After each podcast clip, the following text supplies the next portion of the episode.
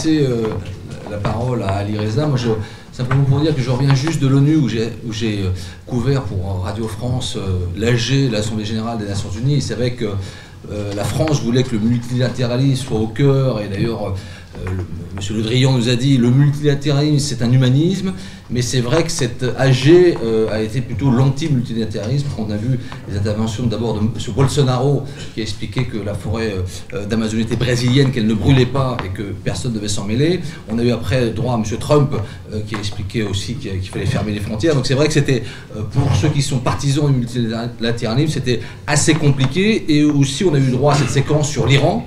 euh, où il y a eu des tentatives euh, de faire parler au téléphone. Sais pas vous avez lu dans la presse euh, le président Trump et le président Rouhani, ça s'est pas ça s'est pas fait. Euh, donc on voit bien que c'est vrai que sur des sujets euh, comme le climat, ne serait-ce que l'Amazonie, sur des sujets donc la crise actuelle sur l'Iran, on voit bien que bah, c'est très compliqué de faire jouer les, gens ensemble et de, et de résoudre les crises. Et c'est pour ça que je vais passer la parole à euh, qui va parler de l'Iran, qui est la crise chaude du moment, où on voit bien que là, il y a une grosse impasse, il y a une accumulation de, de tensions, et euh, voilà, euh, 10 minutes. Euh, je, vais en effet parler de multilatéralisme avec la vision iranienne. En 10 minutes, je vais essayer de faire de mon mieux. Regardez, le fait est que, que l'on veuille ou pas, euh, depuis une trentaine, euh, quarantaine d'années, hein, depuis la Révolution, l'Iran se veut être le porte-étendard euh, du multilatéralisme. Et ça peut paraître assez anecdotique, mais si vous allez en Iran, au niveau en haut du portail d'entrée principale de notre ministère des Affaires étrangères, c'est écrit ce qui était le slogan, l'un des slogans de la Révolution, à savoir ni Est ni Ouest. Ça signifie quoi? Certes, il y a le désir iranien de l'indépendance. hein. Tout Iranien a soif d'indépendance euh, de, manière inimaginable. Mais au-delà, ça signifie qu'on refuse euh, l'unilatéralisme. On refuse un monde unipolaire ou bipolaire.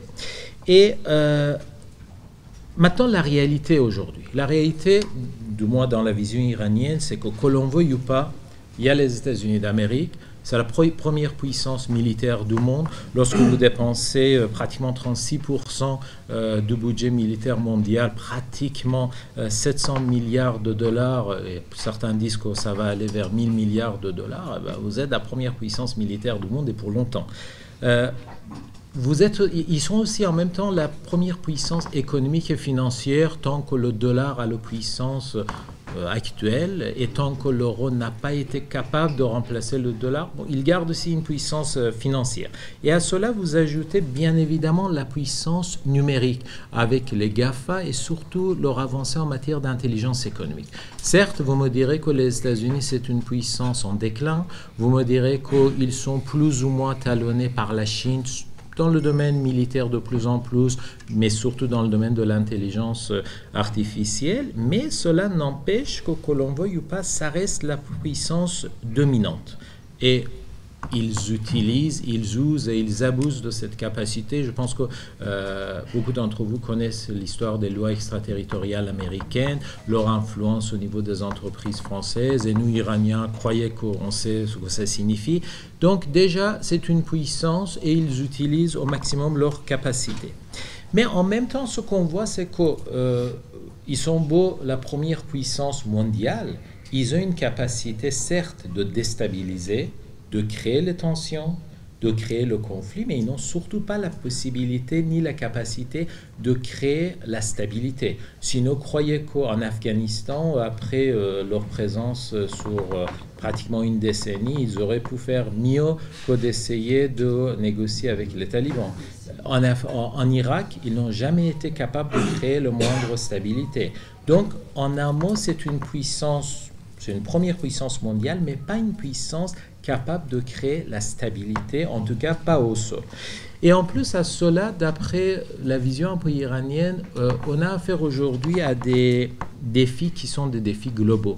Lorsque vous avez le problème du radicalisme, et dans notre région, on sait ce que cela signifie. Lorsque vous avez le problème de l'extrémisme et du terrorisme, Et ça, je pense que tout Iranien est bien placé pour savoir les dégâts que cela peut faire. Lorsque vous avez le problématique du climat, et je pense que la France est bien placée pour savoir euh, le problématique climatique, euh, et en même temps le problème de l'immigration, on n'a pas d'autre choix que d'avoir des réponses que je qualifierais de collectives à ces euh, défis globaux. Maintenant, quelle peut être la solution? La solution, d'après la vision iranienne, ne peut venir que d'une coopération entre des puissances moyennes ou des puissances émergentes. Autrement dit, une coopération entre des pays tels que la Russie, des pays sœurs tels que la Chine, des pays tels que l'Iran, des pays tels que l'Inde, le Brésil, la Turquie. Maintenant, vous pouvez me dire que c'est bien beau tout cela, mais euh, de manière pratique. Eh bien, de manière pratique, je pense qu'en tout cas, il y a un certain nombre d'exemples dans la vision iranienne où on a montré que euh, le multilatéralisme peut donner des résultats concrets. L'accord nucléaire en est l'exemple. L'accord nucléaire a été signé quand même entre l'Iran et ce qu'on appelait les pays 5 plus 1, les 5 euh, membres permanents du Conseil de sécurité, plus euh, l'Allemagne. Et en plus, il y a une résolution des Nations Unies, donc la résolution 2231, qui l'a euh, soutenue, qui l'a approuvée. Donc là, je pense que c'était quand même une victoire assez inédite de la diplomatie pour montrer qu'en effet, la diplomatie est capable de résoudre l'un des problématiques principaux. Maintenant, vous me direz que le résultat n'a pas été vraiment ce qu'on espérait. Oui, parce qu'entre-temps, on a eu M. Trump qui a décidé de sortir de l'accord nucléaire en, mai 2018. Et entre, entre parenthèses, c'est la première fois, euh, sauf erreur de ma part, dans l'histoire où l'un des membres permanents du Conseil de sécurité renie sa propre signature. Enfin. Euh, il y a un autre exemple, l'exemple euh, très touchy, mais c'est l'exemple syrien. Que l'on ou pas, le processus de paix d'Astana, qui a été instauré par euh, la Turquie, l'Iran et la Russie, donne quand même un résultat relatif, je veux bien, mais quand même donne un résultat. Alors que le processus de paix de Genève, bah, jusqu'à preuve du contraire, n'a pas donné grand-chose. prenez l'exemple du Yémen. Vous me direz que c'est un mauvais exemple parce qu'il y a un massacre généralisé au Yémen, mais cela n'empêche que n'oubliez pas, il y a eu des discussions entre l'Iran et les quatre pays européens, autrement dit la Troïka européenne, plus euh, l'Italie.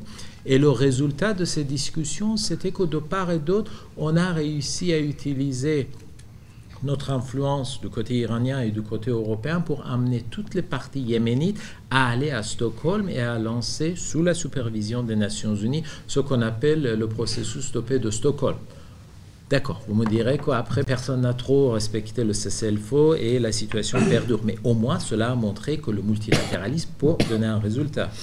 Il y a la question du Haut-Karabakh. Beaucoup de gens l'ont oublié. Lorsque le conflit en Haut-Karabakh entre l'Arménie et l'Azerbaïdjan a éclaté, l'Iran a été le premier pays à jouer le rôle d'intermédiaire et on a quand même réussi à créer, via ce système multilatéral, euh, un semblant de cessez-le-feu. L'Afghanistan, c'est un autre exemple. Je peux aussi parler de la lutte contre le, terrorisme, où il y a une coopération vraiment euh, multilatérale euh, entre que ce soit l'Iran, l'Irak, la Syrie.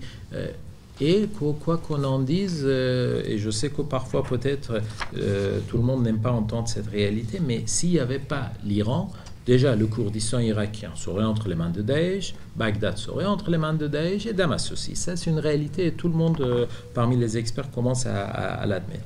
Et à tout cela, on peut ajouter par rapport à ce qui se passe aujourd'hui dans le Golfe Persique, l'initiative qu'on appelle l'initiative de paix d'Ormuz, où l'objectif, c'est qu'il y ait une coopération entre l'Iran et l'ensemble des pays de la région du Golfe Persique pour à la fois assurer la sécurité et euh, la stabilité dans la région. Donc en un mot, parce que j'ai encore deux minutes, euh, l'exemple en tout cas de pas mal euh, de choses que du côté iranien on a tenté montre que la situation actuelle à travers le monde ne peut trouver de résultats que via le multilatéralisme. Par contre, encore une fois, comme je l'ai dit dès le départ, hein, que l'on ne pas, les États-Unis restent la première puissance. Ils peuvent tout détruire, mais ils ne peuvent surtout pas construire. Merci. Bon, la dernière Assemblée des Nations Unies euh, a montré combien euh, ce multilatéralisme était en danger. Je dirais même qu'il est en miettes. Il est en miettes, mais ça ne date pas d'aujourd'hui. Ça date d'au moins 30 ans. Euh, alors évidemment, l'actuelle administration américaine et le président des États-Unis, euh, qui ne sont d'ailleurs pas toujours d'accord, euh, ont fait tomber les masques et aussi les gants d'ailleurs, d'une vieille pratique. mais on sait que notre grand allié est depuis toujours capable du meilleur et du pire aussi. Je pense que la remise en cause des traités ABM, FNI, START, JCPOA par l'Amérique, des accords de Paris, euh, les tensions euh, sur Jérusalem, tout ça, ce ne sont que les, stigmates, les, les, jalons un peu tristes et les plus récents euh, d'un long processus de déconstruction des principes cardinaux de la Charte des Nations Unies, tout simplement, c'est-à-dire l'intangibilité des frontières, le respect de la souveraineté des États, la non-ingérence dans les affaires intérieures, euh, l'intervention militaire sous chapitre 7, c'est-à-dire uniquement lorsqu'il y a une véritable menace sur la paix et la sécurité internationale. On voit bien que dans tous les conflits dans lesquels on est intervenu, l'Occident d'une manière ou d'une autre, en coalition ou tout seul, euh, est intervenu depuis 30 ans, on est quand même assez loin euh, de ce type de, de menaces. tous ces principes protégeaient d'une certaine façon, euh, enfin, ont permis quand même une coexistence depuis, euh, depuis la fin de la Deuxième Guerre mondiale, en dépit bah, de l'évidente diversité des poids, des puissances entre les États. Et donc finalement, ce sont les idées aujourd'hui même d'égalité, de, liberté, de fraternité, ça ne vous étonnera pas que je cite ces trois-là, euh, mais aussi de dialogue et de respect euh, comme mode de résolution des différends internationaux qui sont mis à mal.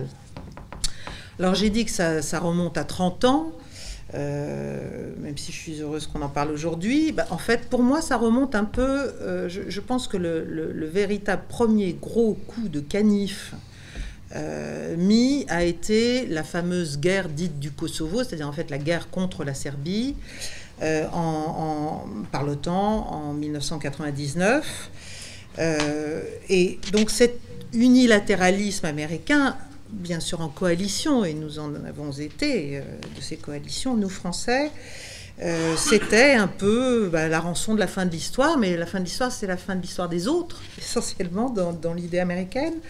Et surtout, cette espèce d'utopie, de, rêve un peu enfantin, que les États-Unis allaient demeurer l'unique superpuissance. Euh, alors après, on a eu la guerre contre la terreur, euh, à géométrie très variable, la déstabilisation active du Moyen-Orient, au nom de la démocratie, de la nécessité de protéger les populations civiles.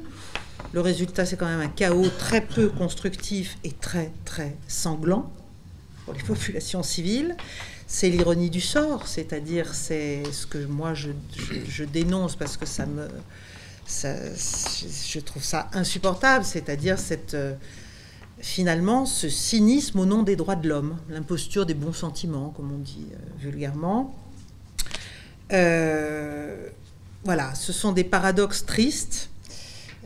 Pour moi, le moralisme cynique avait des arrière-pensées très prosaïques, on les connaît tous, la prédation, la justification de l'OTAN, l'entretien des figures ennemies, etc. Mais l'interventionnisme débridé a des résultats vraiment tragiques sur les principaux bénéficiaires euh, affirmés euh, de, cet interventionnisme. Euh, pendant ce temps, ben, pendant ce temps, il se passait des choses. Euh, Jean-François euh, Dimiglio nous en parlera sans doute, mais il y avait une nouvelle puissance qui, à sa manière, discrète, méthodique, voilà, euh, mais extrêmement organisée, émergeait, la Chine. Donc une nouvelle bipolarité, c'est-à-dire que bien sûr on a envie d'unilatéralisme, mais il ne faut pas se voiler la face, il y a une nouvelle bipolarité stratégique de tête est en train de se structurer euh, à travers tout un tas d'épisodes que vous connaissez tous.